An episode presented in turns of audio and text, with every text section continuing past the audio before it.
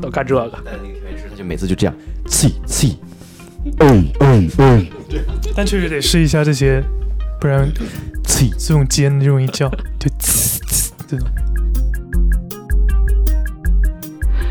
好，呃，我们今天的这期节目还蛮特别的，我特别高兴，因为今天坐在我面前的两位音乐人嘉宾呢，之前都曾经来到过周末变奏做客，然后今天又是一个完全不一样的组合。哎，首先我们欢迎在二零二二年七月发表了一张专辑《爱神》的文兆杰，Hello，大家好。嗯，呃，以及算咱俩共同好友哈，对，呃，其实之前也以 Bo as Well 的名义呢，带着自己的专辑，呃，来节目做客过的 Bo as Well，Hello，嗯，张一驰。说实话，本来我没想约你过来，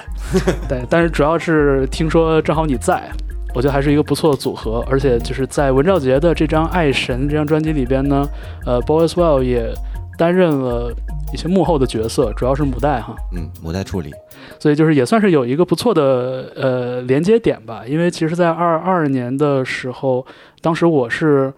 呃应该就是呃上海封控之后没多久，然后当时收到了文兆杰的这张 CD，然后听了听，正好觉得跟当时那种五味杂陈的心情还蛮搭的。其实当时就很想说找机会来聊聊，结果就也是各种机缘不巧合。所以我们今天这期节目呢，也主要围绕着《爱神》这张专辑来展开吧。我所有的爱，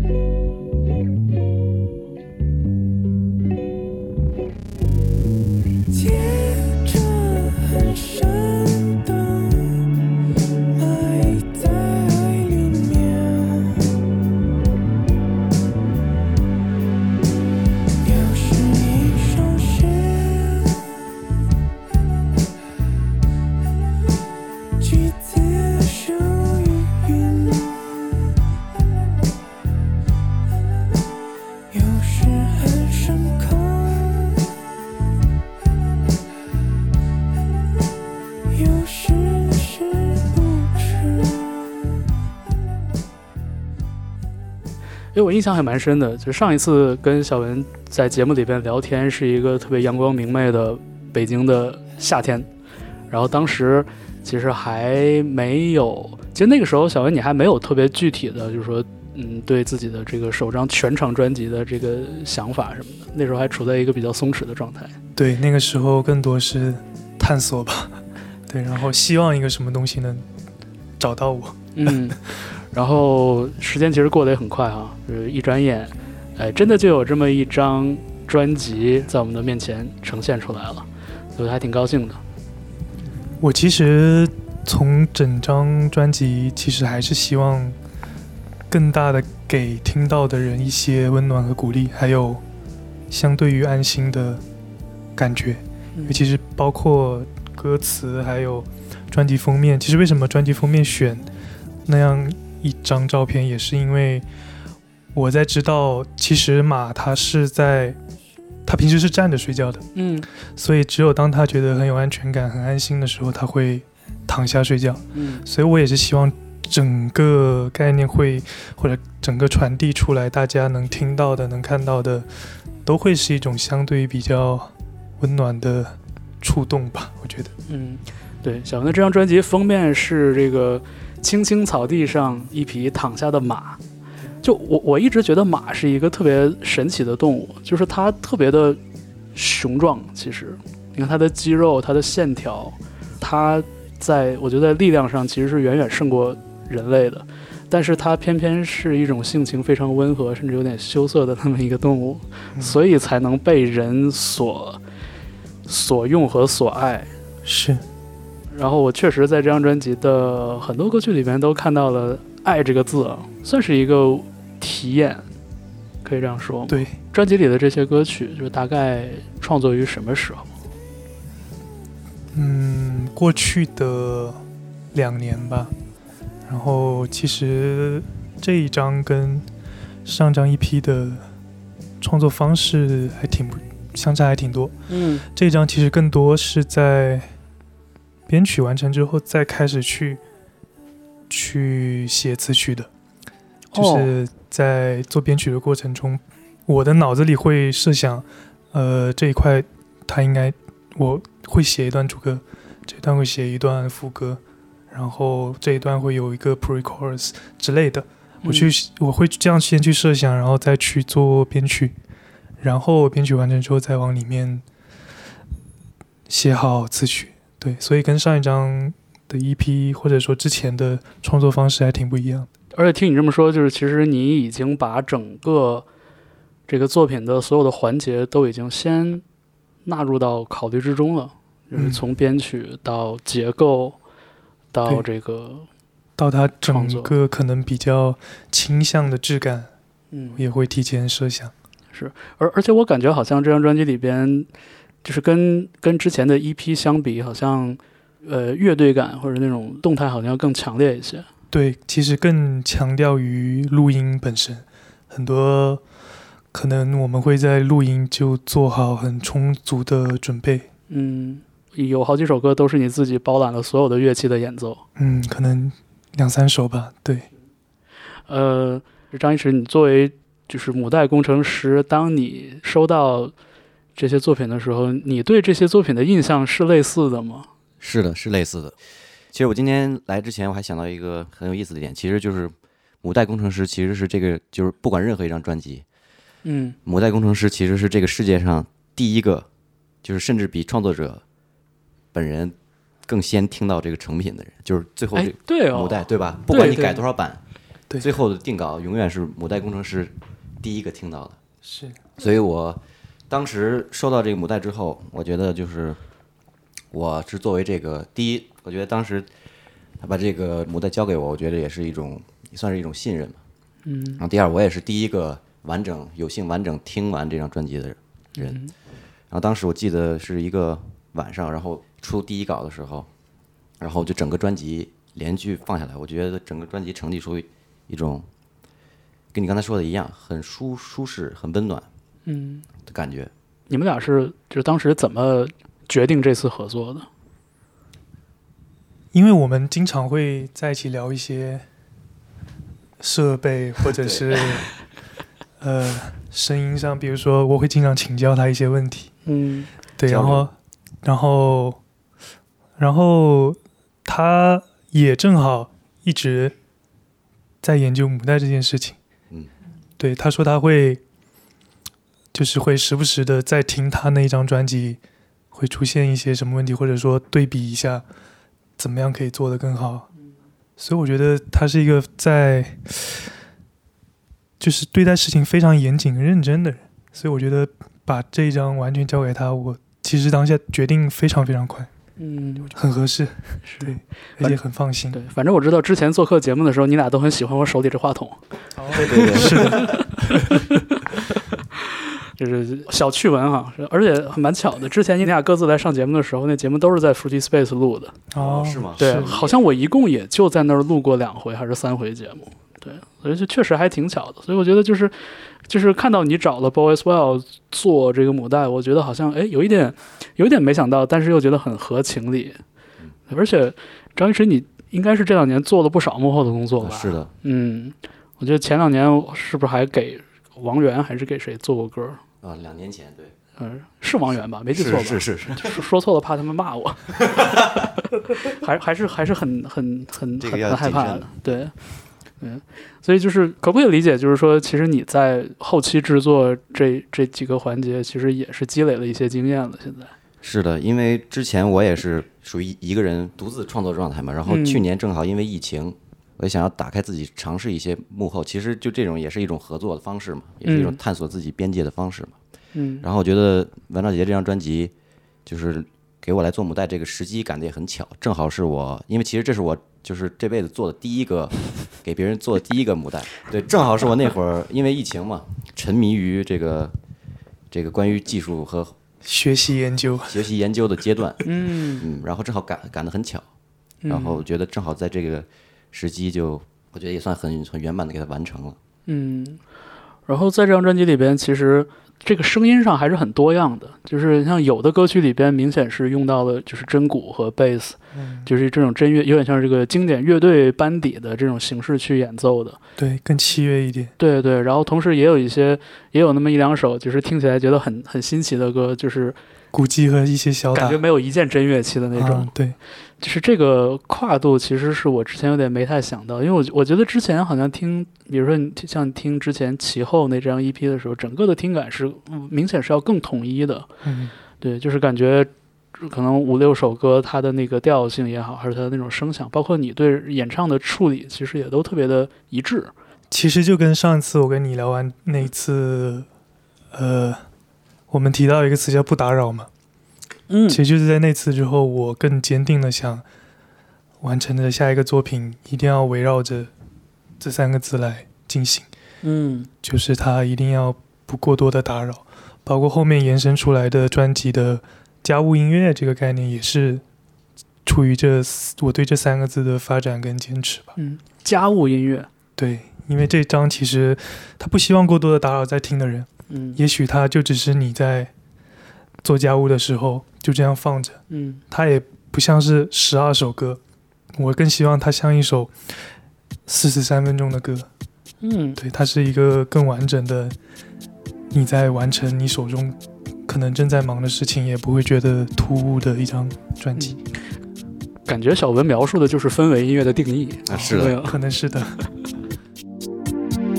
时常会想起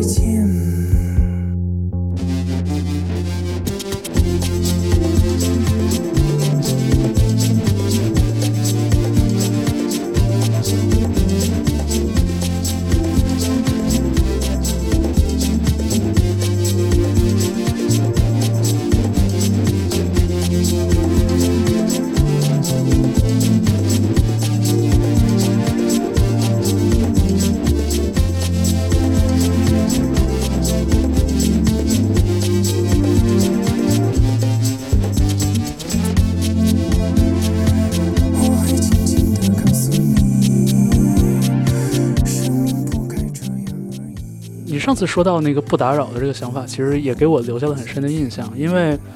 我我我会觉得作为唱作人，这个 singer songwriter，就是你是完全主导了这首歌的叙述的这个人，然后这样的人，我我反而觉得很少有人愿意退到一个不打扰的位置，或者退到家务音乐的这样的一个立场上去，就是这种克制，其实我我我觉得还挺有意思的，因为感觉见到了太多那种就是 ego 很大。然后这种特别主观，然后很想去抢夺听者注意力的这样的唱作人，或者说嘻哈音乐吧，更多的对，就包括像像流行音乐也一样，我觉得像 Taylor Swift 这种，就是都很典型嘛，就是我我我，歌曲里都是我，然后我希望你关注我。对，上一次录节目的时候，我觉得就是小文就是这一点给我留下非常深刻的印象，对，而且我觉得在这张专辑里边，我听到了一种可能，就是说。就是往后退，并不意味着变得安静或者变得稀薄，嗯，对，就是往后退也可以是很大声的，嗯。对，然后就是很有动态的这样的一种一一一种声响，就这一点是让我觉得有点有点神奇的。呃我觉得是两种不太相同的能量跟力量吧。嗯，对。然后其实刚刚说母带是那个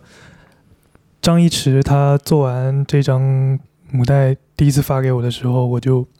顺着听了几遍，我就完全不想改，我觉得非常打动我，包括他的声响，包括他最后在 master 上的那个那些在他审美以内的染色，我就觉得非常非常完美，我就不想做任何的修改。嗯，哎，听节目的朋友里边有可能大部分都不太了解混音和母带这一部分，我我想也许可以借这个机会，请你们二位来给大家解读一下，就是说混音和母带这个环节主要做的是什么，然后它调整的是什么。比如说像小文，你听到这个呃做好的母带之后，就是跟你之前的那个版本或者跟你之前的想象相比，说它最大的提升或者改变在什么地方？我觉得首先是在平均响度拉大了以后，它又能完整的保证了你歌曲呃原本的质感，嗯对吧？我觉得这个是相相对基本的。对。然后更多的是母带师他对于歌曲本身或者专辑本身的呃自己所理解，添加了一些自己审美上的呃染色。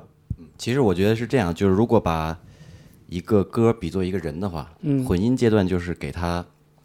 就给他健身练肌肉，然后把这个人塑形，决定他是一个，就是呈现出来是一个，就是如何身材，对什么样的存在。然后母带就是其实是提供一个如何把有点像策展人的身份，有点像如何把它展示给给听者，给嗯如何去观看。其实我觉得就是抛开技术的层面，我觉得母带其实就是因为 mastering 嘛，我觉得就是这个词儿可以分有两个解读嘛。master 第一是总的嘛，嗯总轨总呃全局的，嗯然后另一个就是大师，因为你看，就是很多其实按理说很多母带师他其实都是那个行业经验很多的，或者说他，你看一般母带师都是老头儿什么的，其实就是 需要经验，给你施展一些 master 大师的魔法。但是这个我觉得我主要做的还是第一个，就是第一个就是一个全局的一个提供另一个视角嘛。嗯就因为其实我觉得音乐人其实，在收到别人做的母带之后，其实都会有一个阶段，就是哎，就是哎这怎么是这样？啊，我之前不是这样，对，对，但是呢，同时你又可以就是以一个听者的身份重新去，就是因为母带是给你提供了一个全新的视角嘛，听听感的一个视角，所以我觉得这个染色其实就是，呃，魔法，对我觉得就是因为咱解咱解释了半天，最后又回到魔法，呃，我觉得，然后说的具体一点，这个染色其实就是呃，通过一些呃设备上的处理，嗯，给这个声音就像一张一个电影一样，后期的一个调色，调色，对，以及呃如何去就是这个声音细节上的把控嘛，包括、呃一些技术上的响度，在到到达达到一个行业标准的范围内，如何让它在以更更动听的方式嗯。呈现出来，对。而且对于专辑来说，其实整个，比如说我像这张十二首歌，嗯。它的连贯性跟它的歌曲间的衔接，其实在他在做母带的时候也是有很好的考虑的。嗯。嗯，所以就是就是你在做母带的时候，其实确实也是把这张专辑当成一个四十三分钟的歌来是的，我去看待的，是的，嗯，而且我尤其当当时听这张专辑听到后半段的时候，我确实有这种感觉，因为呃，我当时就坐在沙发上，然后我就放就就就检验这个母带嘛，就当当时说的那个不打扰的状态，就坐在那儿我听，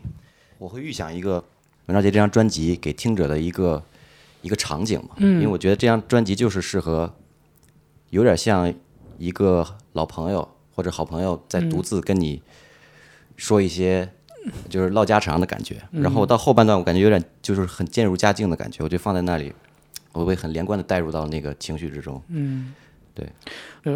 我我当时听这张 CD 的那个场景，就还还蛮巧的，也是在沙发上。我也是，就是收到了之后拆了快递，然后放在 CD 机里，正好搬了新家，然后音响啊都都搭好了，然后就是坐在沙发上，啊，长出一口气，然后开始听。对，就是这种。对，这张专辑的前半部分里边的那个叙述的角度很微妙，就是好像每一首歌里边都饱含了很多祝福和寄语在里边，而且是美好的那一种嘛。就是希望你如何，然后呃，你只要怎样就可以，然后对，就是这样的一种一种角度。就虽然说小文刚才提到，就是说想要一个不打扰的状态，但是如果认真听的话，其实会发现，就这种叙述本身还是有一定的亲近感的。就包括你的声音的处理，我觉得也呼应了这一点。你刚才说你很喜欢就是贴着话筒去唱歌，嗯，就是你的这种声音的这种贴近，我觉得跟你音乐里边的那种倾诉或者表述的感觉其实很很搭的。但是我会我会好奇，就是说你在创作这些歌曲的时候，是不是有一个明确的这么一个你明确的一个对象在？对，有的。其实这一张的那个写作方式也挺不一样。嗯这一张它的歌词非常的简单简洁，嗯。它区别于我过往可能会有一些意象，或者是比较不太常用的词汇来来来做词。嗯。因为这张它，我我把它设想成一本日记，嗯。它其实就像是，就像张一驰说的，就是你一个很好的朋友，比如说他拿出了一本他以前写的日记，嗯，就这样读给你听，嗯。以非常亲近的语调或者说声音的大小来读给你听，它也不吵闹，然后其实日记里的事也没有多重要，也不会产生更大的影响，但它只是这样读给你听。包括其实这张的是那个 CD 啊，实体设计也是。黑胶的那个包装袋是透明的，然后 CD 盒子也是透明的，嗯就是希望它更更袒露、更坦诚的去说这一本日记。嗯，对。咱这个节目大家看不到这个画面啊，就是我给大家描述一下，《爱神》这张 CD 的装帧其实挺特别的，空 CD 盒，然后专辑的名字和曲目是印在这个 CD 盒上的，呃，封面和封底。然后除此之外，在外面附加了一个，就是一张折叠的卡纸，然后在卡纸的上方又卡了一张照片，就是我们刚刚在节目开始的时候提到的那个在草地上休憩的马的那个照片。对，嗯，而且这个照片是横跨在这个 CD 的这个书脊的这个位置。对对，其实收纳起来有有点难，因为它总往外崩。对对，但是就是我收到这个 CD 的时候，确实觉得，哎，我说这个地方是不是会有一些巧思或者一些小心思在里边？因为封面拿掉了之后，就是那个制作名单，嗯。嗯，包括那个纸张颜色，它也是一张泛黄的日记纸，嗯，就是我是这样设想的，嗯。对所以它会是淡黄色的，嗯。然后字也很小嘛，也是又袒露又私密嗯，的感觉吧，嗯。我觉得。像我这种眼神不好的人，就是需要在强光底下看才能看得清。对，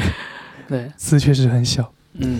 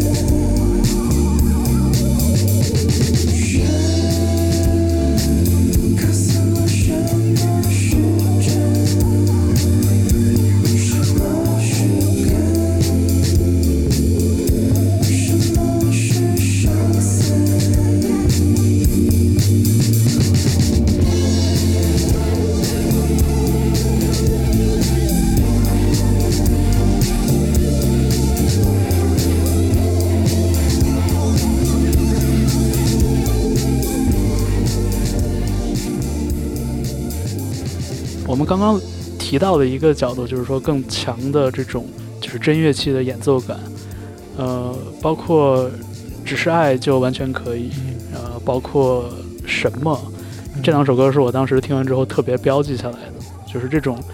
呃，不管是呃小文一个人包办了所有的演奏，还是说有一个乐队的班底的支持，呃，这个歌就整个给人一种更热烈、更强的动态的这种感觉。对。我我知道，就是你现在就是合作的这个乐队班底，应该也有一段时间了吧？对，也磨合了很久。对，弹贝斯的叶凡 Danny，正好在二二年的时候也有一张自己的这个音乐项目发表嗯新作品，，Trap the Moon，对 Trap the Moon，呃，也是这种非常 chill 的这样的一种声音。你在这些歌曲里边表露出的这种，我可以说是乐队化的倾向，对，是的，有多大程度上是来源于你在，比如说在演出或者跟身边的这些乐手朋友之间的这种磨合？嗯，其实我很不喜欢排练，对，但是我觉得可能是因为受到，就是那一年两年学习和探索，因为因为你在学习制作的过程中，你不可避免的就是要接触到器乐的东西，嗯，包括录音，包括包括你对每件乐器的理解，所以我觉得更多的这张专辑更多器乐的东西在里面，还是因为那一两年的学习过程吧，嗯。嗯，然后可能会更得心应手一点，嗯，这张专辑里边的这个制作班底，就让我忍不住会去想一个问题，就是对于呃独立音乐人来说和这个其他的音乐人之间的交流和相处，就这种 sense of community 到底有多重要？因为你像叶凡也好，还是像嘉林也好，包括 Boys Well，我之前知道他们的时候，其实大家都是有点单打独斗的创作者的那个意思，嗯。对，但是不管是你在做这张专辑也好，还是说像参与一个爱小生这样的节目，嗯。就其实我看到就是说你有更多的跟可能相似背景的音乐人在一起相处，我真的觉得就是现在听你就是说话也比以前活泼多了，是的，是的，爱说了，嗯。我觉得这个很重要，就是像我现在跟张一驰，基本每天都会都会聊几句。嗯，对。分享，然后我觉得真的能找到叫什么，刚好那个磁场能够相近的朋友或者音乐人，然后大家一起好像能一起做一些什么的感觉，其实真的很好。嗯，呃，张医师觉得呢？因为因为我知道，就是说乐队化的 Boys Well 好像一直也可以这么说，就是其实有那么一点挣扎。我觉得对，就是因为一直好像这个呃成员班底也都不太固定，好像经常有一种为了演出、为了线下演出疲于奔命的感觉，啊可以这么说吗？呃，可以，就但我觉我觉得是这样，就是我觉得呃，就是我觉得，但我觉得就是这种现实生活中的分享连接非常重要，嗯因为其实其实你做音乐的时候，其实是完全处于一个呃，其实真正在做的时候，尤其像这种唱作人，嗯。其实你永远都是单打独斗的状态，但是在日常生活中的这种连接，让你知道，哎，在你这个单打独斗之外，你这个小宇宙之外，还有一些就是千丝万缕的人和关系嗯。和这个事件的发生，让你觉得，哎，我好像不是孤单的。所以我觉得日日常中的分享，尤其在疫情的这个时时期，我觉得嗯。对于音乐人这样独立创作的音乐人，其实是更更重要的。而且很有趣的就是，比如说我给他分享歌或者专辑，嗯他都会听过。对他每次给我发 发歌，我说哦，听过。他说 啊，那我还分享什么？我说不要停止你的分享。对啊，就这种分享是一个是一种确认嘛？对嗯，对对，所以我有其实其实其实我就打趣的说嘛，但是嗯他说听过的时候，我其实我会觉得很很开心，就是、嗯啊，就是很好，就像说的千丝万缕的嗯联，系。交集，对，是不是？大家能听到一块儿去，确实还挺挺重要的。嗯，对，就包括像看书能看到一块儿去，对，而且我觉得同样一首歌，比如说是你一个人独自找到的，和别人分享给你，你再去听，我觉得感觉是完全不一样的。是就是你从这首歌里能够听到，就是你会你会有一种思想法，就是哎，你会想这个分享给你的人听的时候他在想什么，然后嗯这个时候你们好像同时在就在听这首歌的感觉一样。是，而而且像从我个人经验来说，就是我我我会我我我真的会很在意，就是说是谁把这个歌分享给我，或者说我是从谁那儿听到的，因为我在脑海里会有一个就有点像是虚拟的朋友圈分组一样，就是我会有一些特别认可他们的音乐品味和见识的这种朋友嗯，所以就是如果他们分享的歌，我会哪怕不是发给我的，只是分享在朋友圈里的，我也会去点开听。对，我会去看，就是我信任的这些人，他们听了什么。然后有的时候就是说，如果这个感觉是双向的，那确实那个感觉挺妙的。其实包括之前我在我在节目里或者在微博里发的歌，就是张一驰说：“哎，这个我也喜欢，我也挺高兴的。”确实，就那个 Misha Panfilov，嗯，对，就是就就有有这样的例子，我也觉得还蛮好的。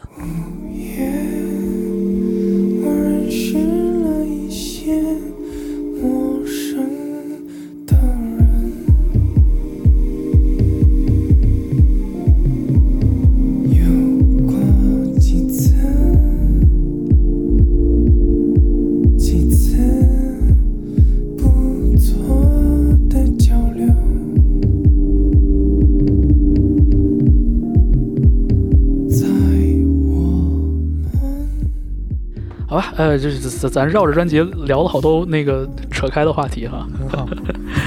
对，呃，我我我想我想再点两首专辑里的歌曲，然后就是听你们就是讲一讲。呃，其中有一首歌我印象非常深，叫《无论你是否会赶来》。啊，对，对，就这首歌感觉整个的那个色调跟我们刚才聊到的那些可能比较乐队化的那种呈现有很大的差别。嗯，几乎整首歌都是以合成器和鼓机来对，电子音乐，铺开的。而且我觉得就是这种很密集的节奏，然后和你的这种演唱，就有一种就是紧打慢唱的那种感觉。是，其实这张的歌，它其实风格也不太固定，只是它嗯可能相对于氛围贴近，嗯。所以其实我也是在掺杂着不同的我的喜好去完成这张专辑。嗯。那我平时确实也会听不少的电子音乐，嗯。包括这一首，其实我觉得算 minimal house 之类，而且它是曲球凡做的，是。所以我希望我身边的朋友能够参与到，就身边亲近的朋友能够参与到这样一张专辑的制作里来。所以我觉得，即使它跟这张专辑其他的歌曲不是风格不是太相近，但是它是成立的，而且它嗯连贯着听没有问题，而且它的歌词文本是在这张专辑的概念里的，嗯所以我觉得就就 OK，而且它是我觉得还还算好听的音乐，我就觉得没有问题。嗯因为这首歌是在在专辑里是非常独特的一首歌嘛，也是我很喜欢的一首歌，有点有点 house，有点 minimal 的这种感觉，对吧？就是那个唱腔一出，我觉得就是有点让我想想想起像什么 Frank Ocean 那种感觉。嗯，是的。我觉得，因为刚才也聊到听音乐和和在你在音乐里感受到推荐人这个里面和人的连接嘛，我觉得就是其实有时候听歌会很很羡慕一些音乐人，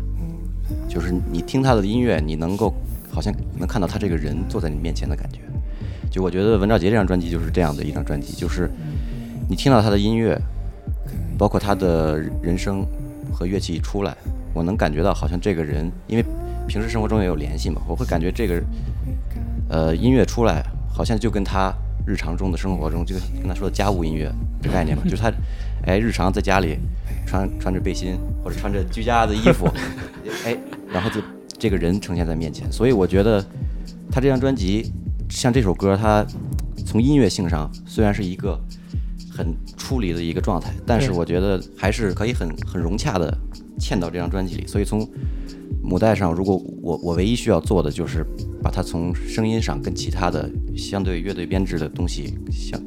更融洽一些。嗯但我觉得就是放在这张专辑里，这个这首歌还是一个还是很很文兆杰的，对，是，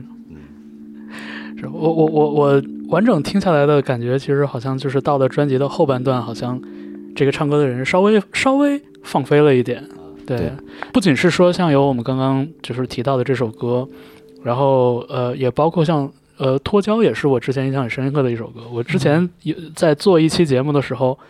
这期一个小时的 mixtape 里面需要一个像过门一样的东西，然后我就想到了脱胶这首歌。什么是真的爱。很短，但是其实是很完整的，五脏俱全的这样一首小品。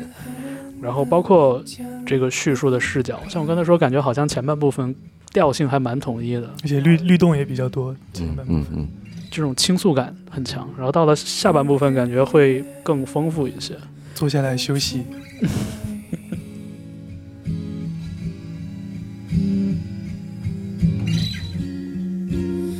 过往看不清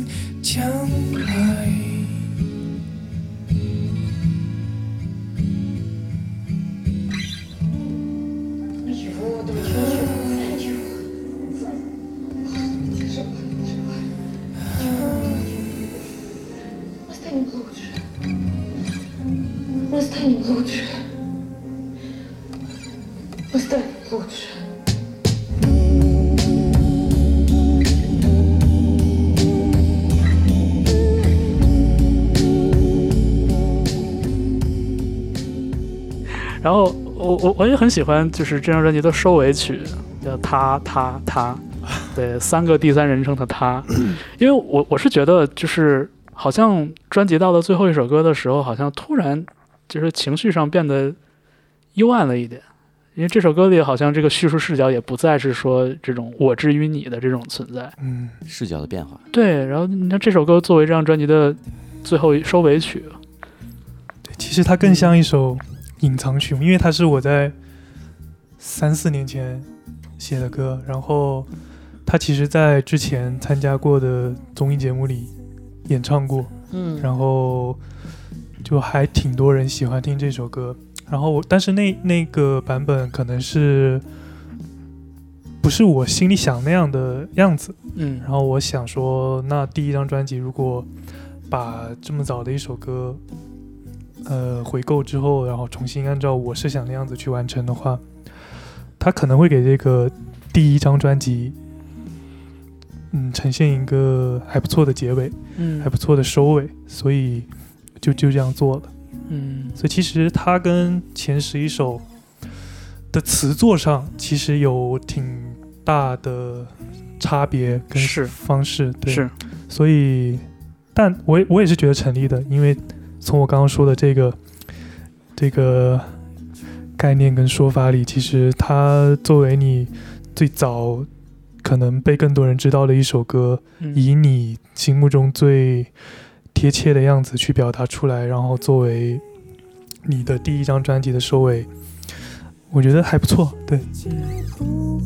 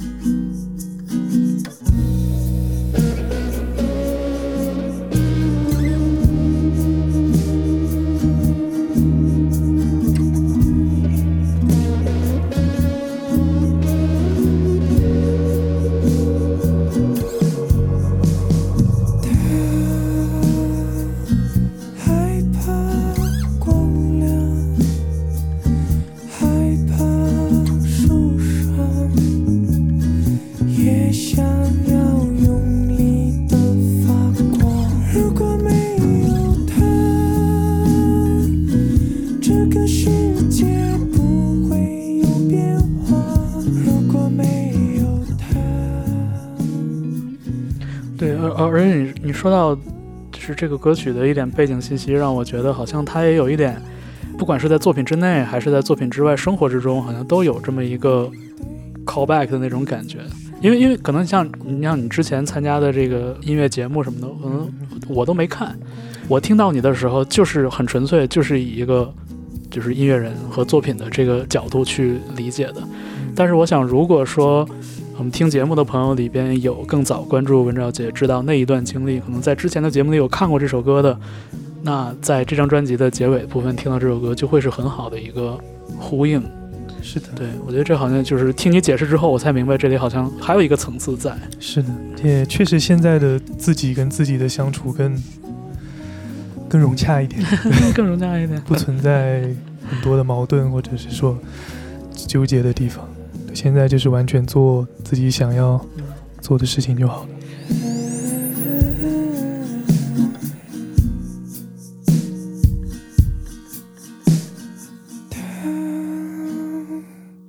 没有爱人，他的伤和痛，从来就没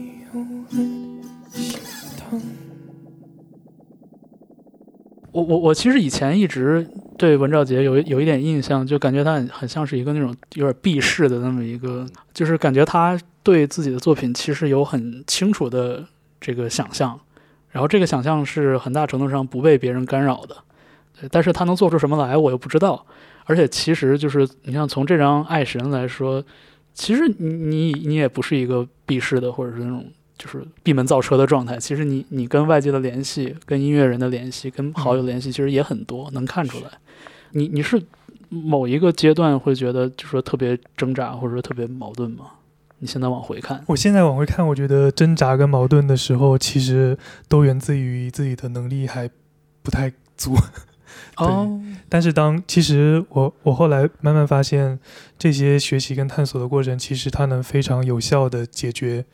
你的矛盾和纠结。嗯其实它是能给你很明确的方向，让你去前进的。嗯，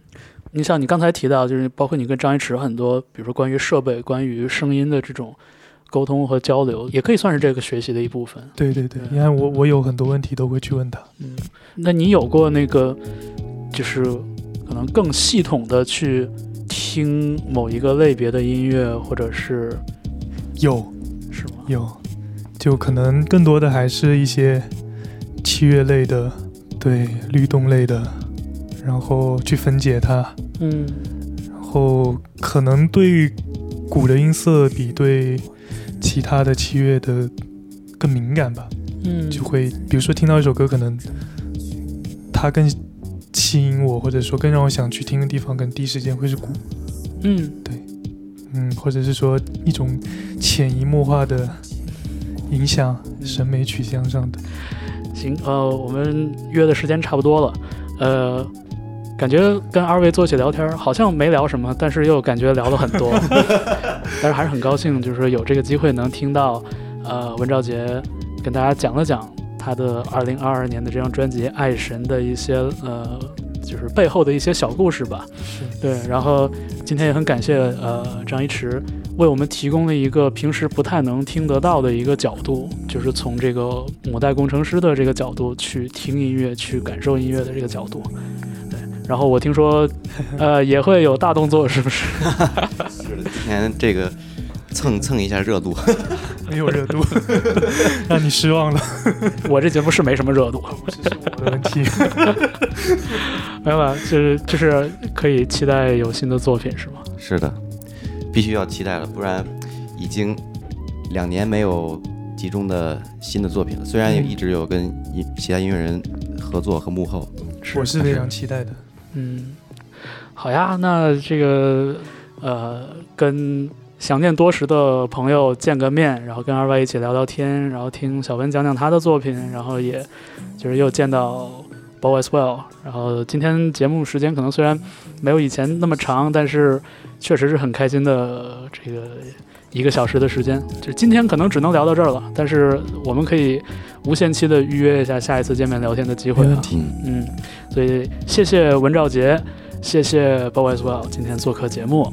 拜拜。拜拜那我。们就这样，拜拜。嗯，祝大家听歌愉快。